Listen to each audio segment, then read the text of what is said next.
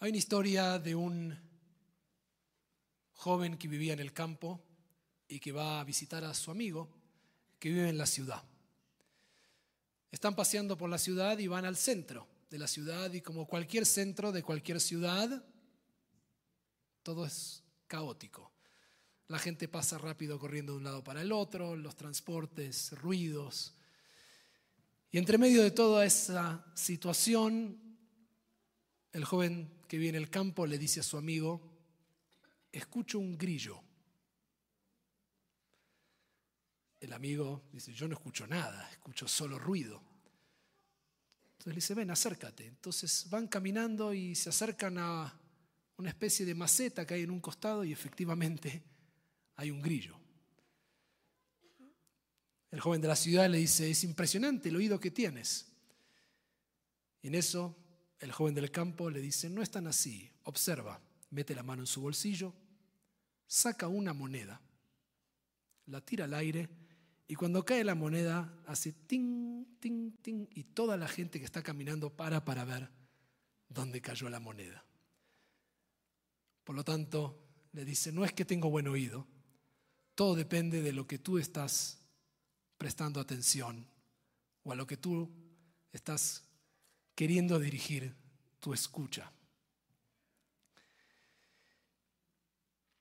Esta parasha que leemos en este Shabbat, Parashat Shmot, es la segunda, es el comienzo del segundo libro de la Torah. Y en él conocemos la historia de quien va a ser no solo el héroe de aquí en adelante hasta el final de la Torah, sino el profeta más importante de nuestra historia, el líder más representativo en la historia de Moshe. Lo conocemos desde que nace. Y llegando al final de esta parashá, incluso tenemos acceso a un momento trascendental en su vida, que es cuando Dios se le manifiesta, a Moshe le aparece por primera vez. Y una de las curiosidades es, siendo Dios, Dios, puede elegir cualquier forma de llamar la atención de Moshe. Cualquier milagro puede hacer que aparezca un oasis de repente en el medio del desierto, podría transformar cualquier escenario posible y que elige, muy bien, la zarza ardiente, que en realidad es un pequeño arbusto, ni más ni es, es una plantita, digamos, y se enciende, se prende fuego. Que algo se prenda fuego en las temperaturas que hay en el desierto tampoco es llamativo, porque esas temperaturas agarran justamente fuego y es normal que algo se incendie o que empiece a incendiarse. El tema es que esto es como un fuego que se prende y no pasa nada, no llega al nivel de ceniza, sino que el arbusto se mantiene todo el tiempo de esa manera. Algo pequeño que no se apaga y por supuesto eso es lo que llama la atención de Moshe. La zarza ardiente, entonces, dicen nuestros maestros, no es un milagro, es una prueba. Dios está probando a Moshe. Si alguien va a liderar la misión más importante, si alguien va a hacer lo que va a hacer Moshe, por lo menos, lo mínimo que esperamos es que esta persona pueda prestar atención, pueda escuchar lo que está sucediendo, lo que está pasando. ¿Y cómo se comprueba esto? Más adelante, cuando Dios va a entregar la Torah a Moshe, le dice, asciende hacia mí en la montaña, y el texto agrega, y permanece allí. El Kotzker Revi pregunta, ¿qué significa permanece allí? ¿Que iba a ser un hiking? O sea, ¿dónde iba a ir Moshe? Sube a recibir la Torah y ¿dónde va a estar? Y el Kotzker agrega en su comentario, este maestro hasídico, permanecer allí era que no alcanzaba solamente con que Moshe ponga su cuerpo ahí. Permanecer es estar, es escuchar, es poner el corazón. Y a propósito digo poner el corazón, porque de la manera en que nosotros nombramos y nos relacionamos con las cosas es como las percibimos. En español decimos prestar atención. Miren el ego que tenemos. te presto mi atención. Es mía, te la presto un ratito. En inglés, ¿no? Estados Unidos, time is money, so you pay attention. Tienes que pagar la atención. Cuesta dinero la atención. En hebreo, la sim lev. Pon el corazón. Cómo nombramos las cosas es cómo nos relacionamos con ellas. No es lo mismo prestar atención, pagar por la atención, que poner el corazón. Y poner el corazón requiere esto que Moshe tiene. Estar dispuesto a dirigir nuestra atención, a hacer lo que en la tefilá llamamos kavaná, es dirigir el corazón, tomarnos el trabajo de decir voy a disponerme a conectarme con esto. Y traigo todo esto porque todos sabemos hoy lo difícil que nos es a todos conectarnos con lo que realmente está pasando. Es muy fácil hoy distraernos. Muy fácil. Al punto tal que Nir Eyal, en su último libro, que se convirtió en un bestseller en Estados Unidos, el título es Indistraíble. Y la teoría que él presenta es que hay dos tipos de personas que cada vez van a ser más evidentes en el mundo, los que pueden prestar atención y los que se distraen.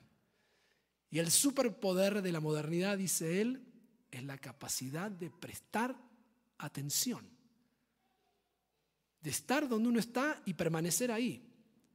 Si estoy en la mesa de Shabbat, estoy en la mesa de Shabbat. Si alguien me está hablando, lo estoy mirando a los ojos, le dedico mi atención. Parece algo tan obvio y a todos nos cuesta, porque empezamos a hablar e incluso si tengo el teléfono ahí, ping, miro de reojo, y la otra persona ve, ah, ok, está mirando, me está escuchando. Vivimos interrumpidos, entonces para poder encontrar esa kedushá, esa manifestación del fuego, tenemos que poder escuchar, tenemos que decidir prestar atención. Entonces voy a traer dos herramientas para que podamos prestar atención, dos herramientas de nuestra tradición, para que no sean familiares.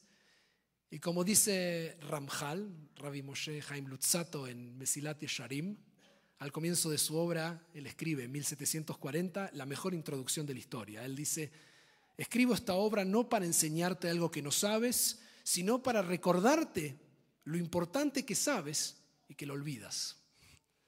Así que traigo dos ideas prácticas de nuestra tradición que no son nuevas, tienen miles de años, ya las conocen y nos olvidamos de ellas continuamente. Así que para que, poder, que podamos todos recordarnos, la primera es muy simple. Es esto que están haciendo aquí. Shabbat. Shabbat es hacer un tiempo dentro del tiempo. Inventarnos la idea de que vamos a destinar una porción de nuestra existencia, de tiempo, que es lo que somos, de nuestra vida, y la vamos a destinar a tratar de no distraernos tanto. Podemos empezar de a poco. Donde vayan a comer esta noche, con quien se sienten a compartir, incluso ahora en el Kiddush, estén con quien están, permanezcan ahí. Durante el día, tratar de permanecer ahí. De a poco uno puede ir desarrollando esta capacidad hasta pasar un día entero tratando de estar donde está y poder compartir el momento. Es increíble que estoy diciendo algo como si fuera una gran novedad, pero realmente lo, lo hemos olvidado. A veces nos cuesta estar sentados en la mesa y sin una interrupción de por medio. Y la segunda herramienta es tan antigua como el Shabbat. Es una creación de los rabinos de Hazal, de Jajamim Zichronam Libraja, los sabios del Talmud. Se llama Braja bendición. ¿Qué es una braja? Es una interrupción por un instante de lo que estoy por hacer. Y digo, Baruch Hashem, bendito eres tú, Dios. Melech Olam, el mundo está lleno de ti, como le pasaba a Moshe. Y después la acción. Por ejemplo, Amotzilechem Minaretz, que hace que pueda surgir pan de la tierra. Una braja es un llamado de atención a nosotros mismos. Es nosotros mismos diciendo, presta atención, pay attention, la sim lev, pone el corazón en este momento, aquí y ahora, algo increíble está por, por suceder. Es una prueba. Está por acontecer un milagro, está por revelarse algo nuevo. Eso es una brajá, es un instante donde uno redescubre que Melojo Laretz que vodó, que toda la tierra está llena de su gloria. Entonces, Shabbat, lo pueden practicar hoy. Brajot, tenemos para todo lo que se puedan imaginar. Y de esa manera tal vez nos pase como el cuento, empecemos a escuchar sonidos diferentes, empecemos a recuperar el asombro de aquello que parece normal y encontremos a Dios a la vuelta de la esquina. Y cuando eso suceda, también seguramente como Moshe podremos escucharnos mejor y descubrir algo más sobre cuál es nuestra misión. Shabbat Shalom, Umeborach.